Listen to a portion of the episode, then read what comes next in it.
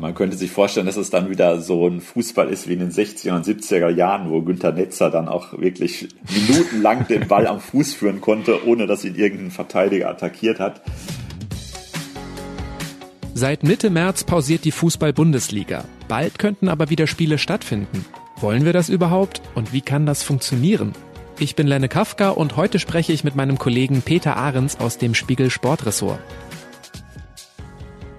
Hallo Peter, schön, dass du Zeit hast. Hi Lenne. Als Fußballfans erleben wir jetzt ja ehrlich gesagt so einen eher traurigen April. Ne? Ich habe mal nachgeschaut, an diesem Wochenende hätte eigentlich der 31. Bundesligaspieltag stattgefunden. Vermutlich wäre es jetzt also richtig losgegangen mit Abstiegskampf, Meisterschaft. Wie sieht's denn eigentlich bei dir aus? Vermisst du den Fußball gerade? Also ehrlich gesagt bin ich da emotional doch schon ziemlich abgebrüht, würde ich sagen. Also in Sachen Fußball bekomme ich das mit Social Distancing dann doch schon einigermaßen hin ich vermisse ihn doch weitaus weniger, als ich gedacht hätte. Hab letztens noch mal einen Tweet gelesen, ich glaube vom Kollegen Martin Schneider von der Süddeutschen Zeitung, wer den Fußball jetzt nicht hasst, der hat ihn nie geliebt. Also hassen finde ich in dem Fall natürlich auch ein viel zu großes Wort, aber es ist tatsächlich schon so, dass natürlich die ganzen Fehlentwicklungen des Fußballs eigentlich jetzt noch mal wieder so ein bisschen deutlicher werden. Also insofern kommt natürlich noch dazu, dass die Wochentage eh alle im Moment so ineinander fließen, dass man gar nicht mehr weiß, ist jetzt eigentlich ein Fußball Samstag oder nicht, oder ist es ein Dienstag oder ein Donnerstag. Du sprichst schon die Fehlentwicklung des Fußballs an. Eine große Fehlentwicklung hat auf jeden Fall mit den Finanzen auch zu tun. Angeblich circa einem Drittel der Erst- und Zweitligaklubs drohen ja ähm, finanzielle Probleme und auch deshalb drängt die Deutsche Fußballliga DFL, die ja für die erste und zweite Bundesliga zuständig ist, darauf, dass endlich wieder gespielt werden kann. Diese Woche hat sie einen Plan vorgelegt. Waren das jetzt nur Vorschläge oder wurde da auch schon was konkret beschlossen? Ist jetzt irgendwas schon klarer? Also die Vorschläge liegen auf dem Tisch und im Grunde hat der Fußball dann das gemacht, was er machen kann. Letztlich kann er natürlich keine Entscheidung fällen. Er kann nur Lobbyarbeit machen, er kann im Hintergrund wichtige Gespräche mit Politikern führen, aber dass irgendeine Entscheidung fällt, das liegt natürlich überhaupt im Moment nicht am Fußball. Das ist für ihn natürlich auch eine sehr ungewohnte Situation. Und insofern ist im Moment eigentlich noch vieles Konzept, vieles Entwurf, vieles Schublade. So richtig klar weiß man eben ehrlich gesagt noch nichts und da wäre es mal wahrscheinlich erst frühestens nächste Woche mehr, wenn die Bundeskanzlerin und die Ministerpräsidenten wieder tagen. Die Ministerpräsidenten Söder und Laschet waren ja Anfang der Woche schon vorgeprescht und hatten den 9. Mai genannt. Ist das denn jetzt deiner Meinung nach realistisch? Also ich glaube, das ist eher eine theoretische Möglichkeit mit dem 9. Mai, weil die Vereine selbst natürlich auch reklamieren, sie bräuchten eine gewisse Vorbereitung und der DFB-Arzt Tim Meyer hat ja auch den Vereinen empfohlen, sie sollten dieses Szenario erstmal simulieren. Also ich glaube, da müssen sich die Vereine und die Liga auch erst noch mal ein bisschen reinfinden in diese völlig neue Situation und äh, so ein 14-tägiger Vorlauf ist da, glaube ich, Minimum. Also wenn es überhaupt so weit kommt, rechne ich eher damit mit Mitte bis Ende des Monats. Wenn es später wird, wird es auch schon wieder richtig eng. Insofern denke ich, dass wenn man einigermaßen Realismus da reinbringt in diese ja vor Absurdität natürlich auch eh strotzende Debatte, dann äh, sollte man wahrscheinlich diesen 9. Mai noch nicht so richtig nehmen als äh, Variante. Genau, vielleicht schauen wir uns mal den Plan genauer an. Mit welchen Wettbewerben würdest du jetzt überhaupt losgehen?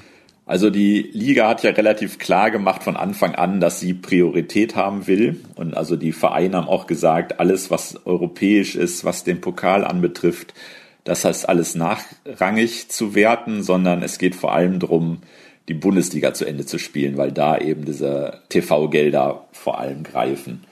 Das heißt, die Bundesliga würde auf jeden Fall Priorität haben und würde Vorrang haben, also erste Liga und zweite Liga in dem Fall. DFL vertritt ja die 36 Vereine von der ersten und der zweiten Bundesliga. Und dann würde wahrscheinlich dieser 26. Spieltag, der eigentlich schon Mitte März starten sollte, dieser 26. Spieltag würde wahrscheinlich als erstes dann äh, wieder neu aufgerollt und dann würde eben in der Chronologie der Spieltage fortgeführt. Die Spiele würden ja auf jeden Fall ohne Fans stattfinden, da sind sich ja alle Experten einig. Die DFL hat jetzt auch nichts anderes vorgeschlagen, aber die Spiele sollen im TV übertragen werden. Das heißt, der organisatorische Aufwand vor Ort im Stadion bleibt ja groß. Da müssen ja zumindest Kameraleute mit drin sein. Wer darf denn dann ins Stadion und wie viele Leute sind denn dann trotzdem im Stadion, obwohl wir von Geisterspielen sprechen? Das ist ja in diesem Konzept relativ minutiös durchgerechnet auf diesen 41 Seiten, die sich diese Taskforce erarbeitet hat. Unter Vorsitz vom DFB-Arzt Tim Meyer. Da ist, soweit es mir noch mal im Kopf ist, von 213 Leuten maximal die Rede.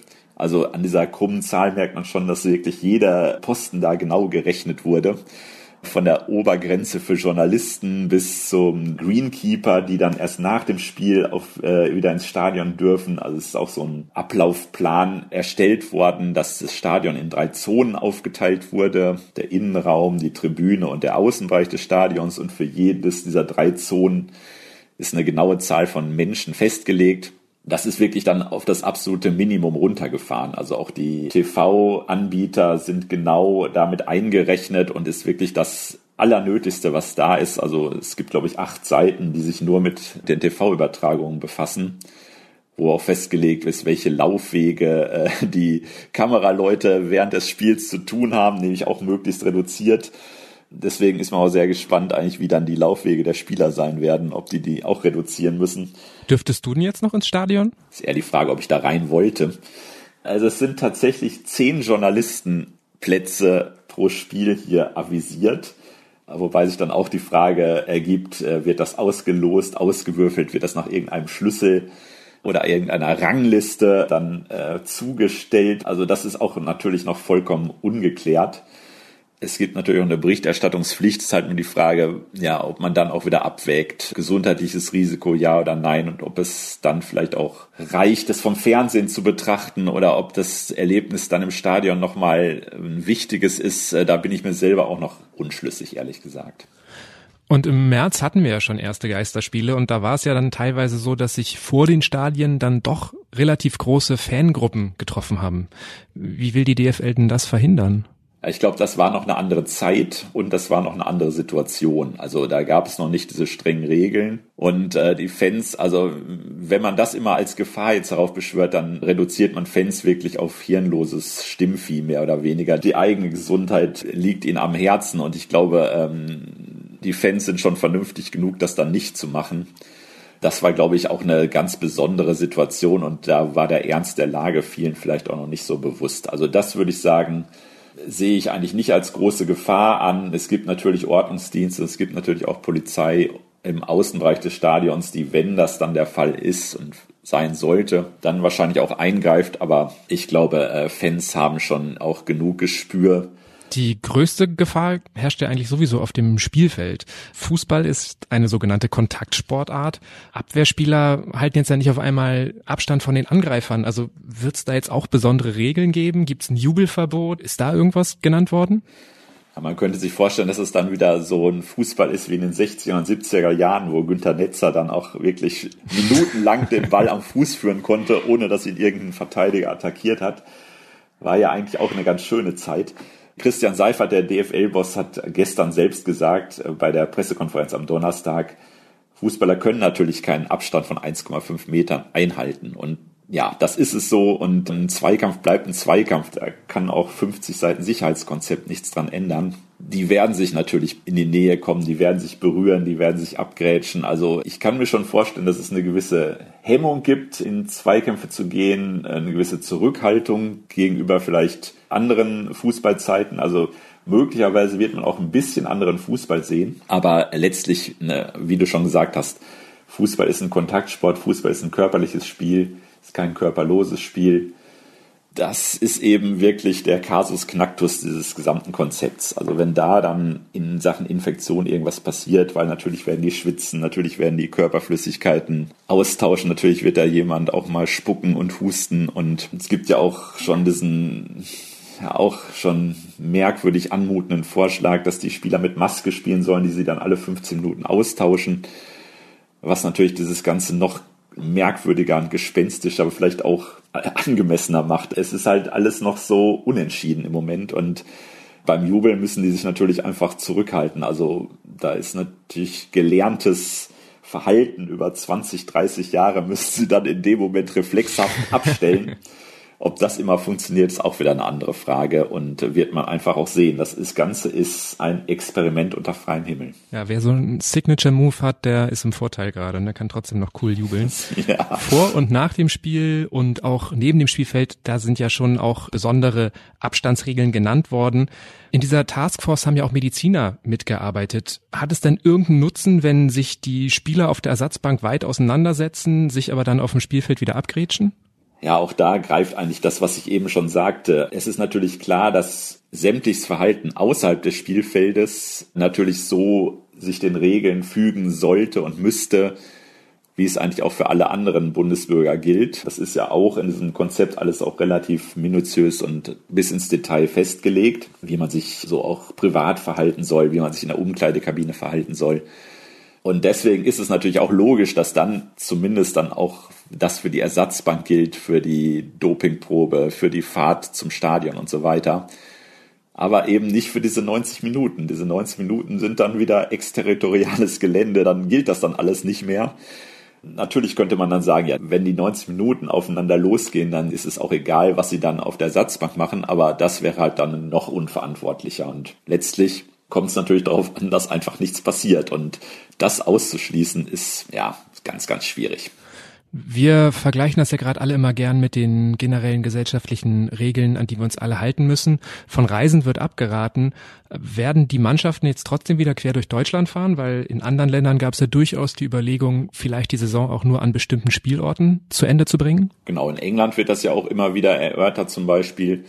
Ich habe in dieser Hinsicht eigentlich noch nichts gehört. Also in dieser Hinsicht ist es wohl so, dass im Moment noch die Stadien, die auch normalerweise die Fans beherbergen, die neuen Heimspielstadien pro Spieltag dann auch die sein werden und sein sollen, in denen die Spiele stattfinden.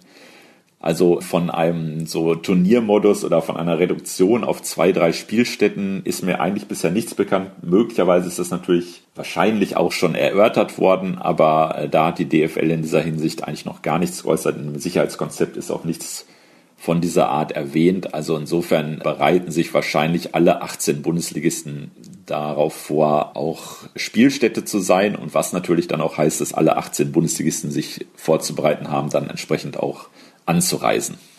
Wovor jetzt natürlich alle Angst haben oder auf welchen Moment auch vielleicht alle besonders warten ist, was passiert denn eigentlich, wenn der erste Spieler wirklich positiv getestet wird?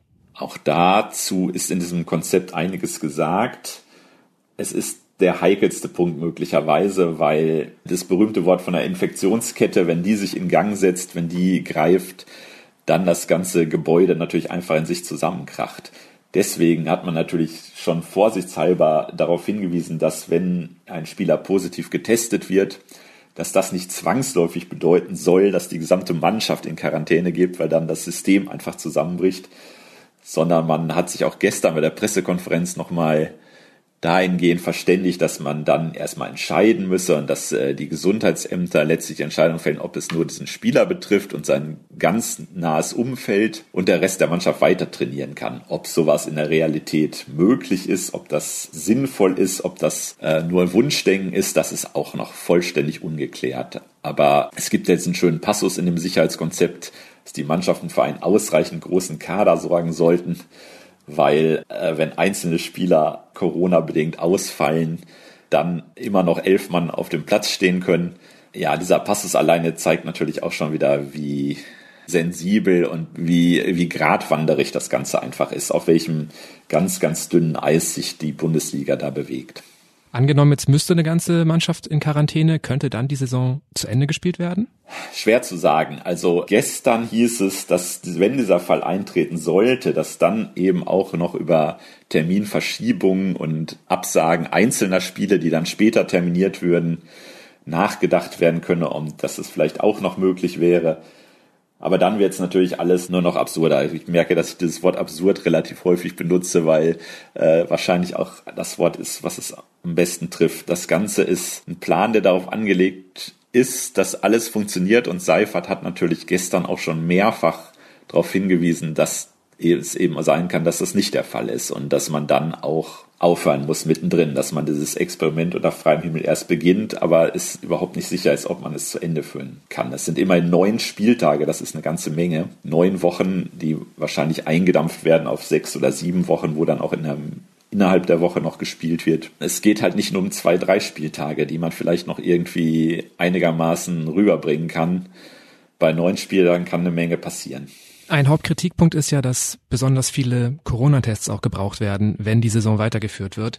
Wie häufig sollen jetzt die Spieler getestet werden und wie viele Tests bräuchte man denn? Auch dazu hat der Tim Meyer, der Vorsitzende der Taskforce, gestern etwas gesagt. Er sprach von bis zu 20.000 Tests insgesamt. Ähm, rechnete das auf zehn Wochen oder neun Wochen. Da gab es eben unterschiedliche Rechenmodelle. Das ist natürlich was, wo die Bundesliga besonders in der Kritik steht. Das ist ja auch in den vergangenen Tagen, also unter anderem zum Beispiel von SPD-Gesundheitspolitiker Lauterbach, mehrfach angesprochen worden.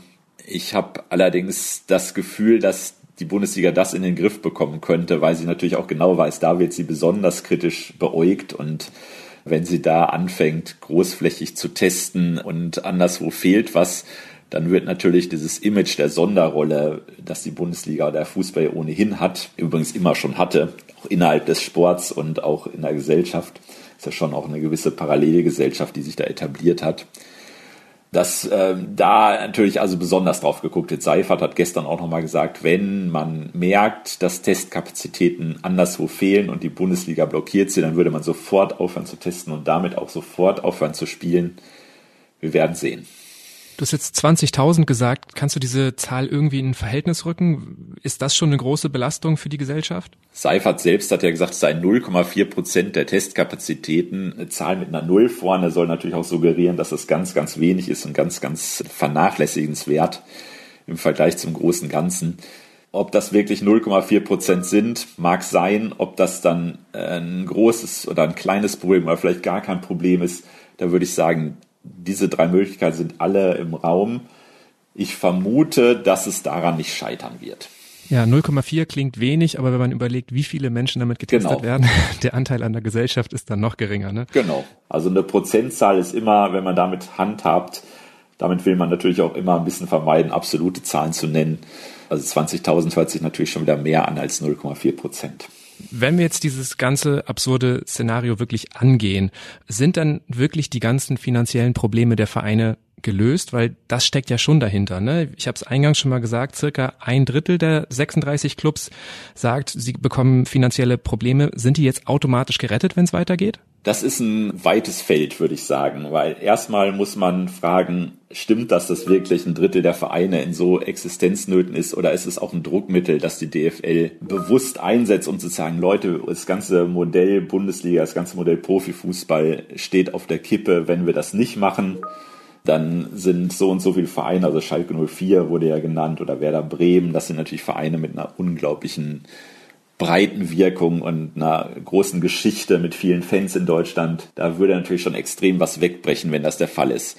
Die Frage ist, man hat das nie so richtig bis jetzt nachhalten können, weil natürlich ähm, die Vereine mit ihren Finanzen ungern nach außen gehen und man sich natürlich schon fragt, wie kann das eigentlich sein, dass Vereine mit so ungeheuren Etats, die darüber nachdenken, Spieler für 40 bis 60 Millionen Euro zu verpflichten, wie die nach sieben Wochen ohne Spielbetrieb dann an den Rand des Ruins kommen sollen. Ob die Probleme dann gelöst sind, hängt natürlich auch maßgeblich davon ab, ob diese neun Spieltage wirklich durchgezogen werden können. Weil Seifert hat auch gestern gesagt, die TV-Gelder stehen zur Auszahlung bereit oder sind teilweise, werden jetzt ausgezahlt.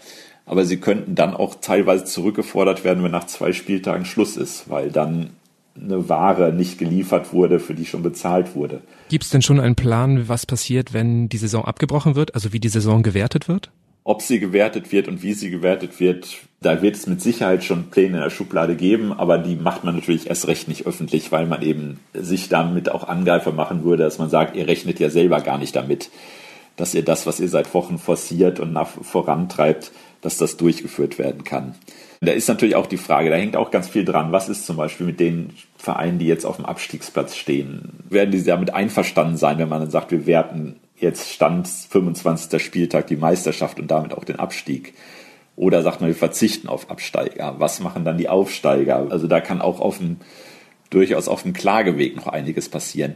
Das muss alles abgesichert sein und da ist man, glaube ich, sehr vorsichtig, schon vorzeitig damit irgendwie nach draußen zu gehen. Wir beide stehen jetzt diesen Plänen so ein bisschen skeptisch gegenüber. Wie fallen denn die anderen Reaktionen aus? Von der Politik, vom Robert Koch Institut? Man müsste auch noch sagen von den Fans, das müsste man auch noch mit reinnehmen. Die Politik ist glaube ich, auch ein bisschen gespalten. Auf der einen Seite ist es der Fußball natürlich ein herrliches Ventil, was eine gewisse Ablenkung bringt und gleichzeitig machen wir uns nicht den Vorwurf, dass wir eben schon alle Schleusentore öffnen und damit äh, wieder eine zweite oder dritte Infektionswelle riskieren.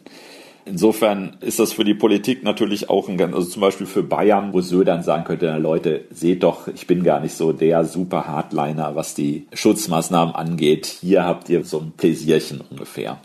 Die Fans sind natürlich extrem skeptisch. Das gesamte Stadionerlebnis fällt aus. Eigentlich das, warum man als Fan sich dem Fußball zuwendet der Fußball stellt sich als das dar, was von vielen Fans eben eh schon seit eh und je kritisiert wird, als eine reine Geldkassiermaschine, die nur deswegen weiterlaufen muss, damit der Geldfluss auch bestehen bleibt. Das Robert Koch Institut und die Wissenschaft, die müssen natürlich auch naturgemäß jetzt erstmal zurückhaltend sein und auch skeptisch sein, weil die natürlich alles darauf legen, diesen Virus einzudämmen.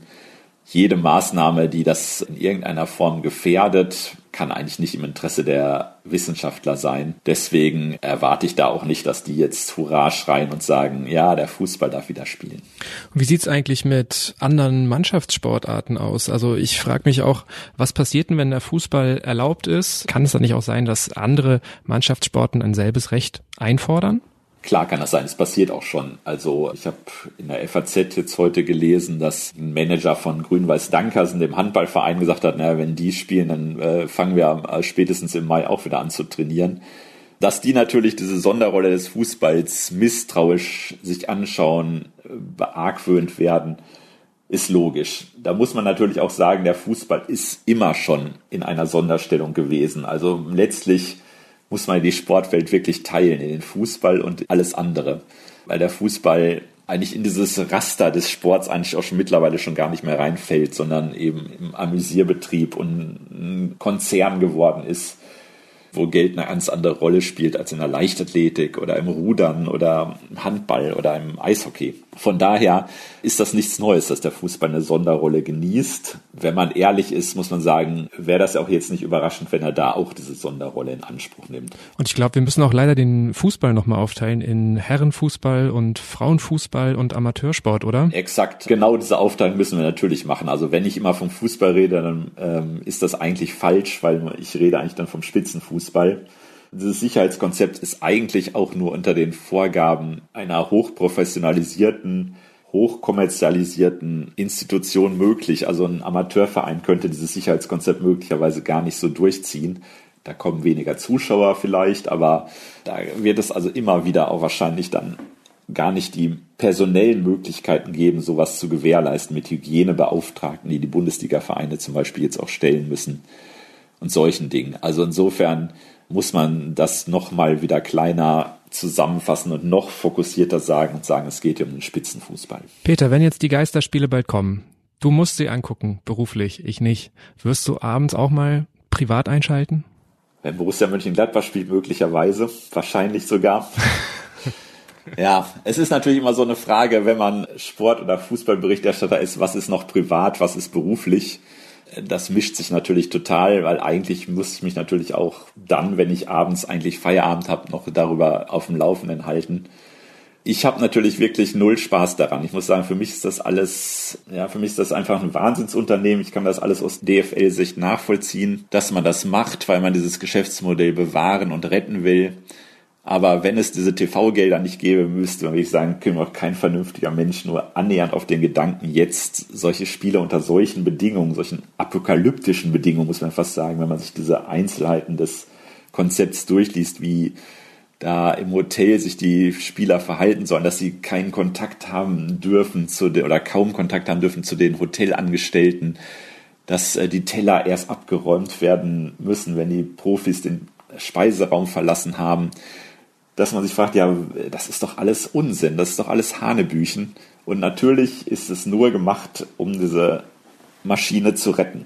Aber Spaß macht das nicht. Also wenn man sich auch so ein Geisterspiel anschaut, dann stellt man einfach fest, was für ein Popanz normalerweise um diesen Fußball veranstaltet wird, wie lächerlich das alles wirkt, wenn dann plötzlich 22 Leute und man hört wieder Hintermann und der kann nix oder äh, Lokomotive oder halt diese ganzen Sachen, die man so aus eigenen Kindheit kennt, die rufen wahrscheinlich inzwischen alle was anderes, aber wie klein dann auch alles wirkt und äh, wie wenig Zauber und Magie dann plötzlich nur noch da ist. Es ist einfach, Fußball ist ein Zuschauersport, der lebt von der Kulisse, lebt von der Atmosphäre und nur dann ist er wirklich sinnvoll. Alles klar. Danke für deine Zeit, danke fürs Gespräch. Sehr gerne. Das war's mit Smarter Leben für heute. Weitere Infos zu den aktuellen Entwicklungen der Corona-Pandemie hören Sie jeden Tag ab 18 Uhr im Spiegel Update. Auch dort beantworten wir immer eine Frage unserer Leserinnen und Leser. Und die nächste Folge von Smarter Leben gibt es am Montag auf spiegel.de und überall, wo es Podcasts gibt. Bei dieser Folge wurde ich unterstützt von Sandra Sperber und Jasmin Yüksel. Unsere Musik kommt von Audioboutique. Tschüss, bis zum nächsten Mal.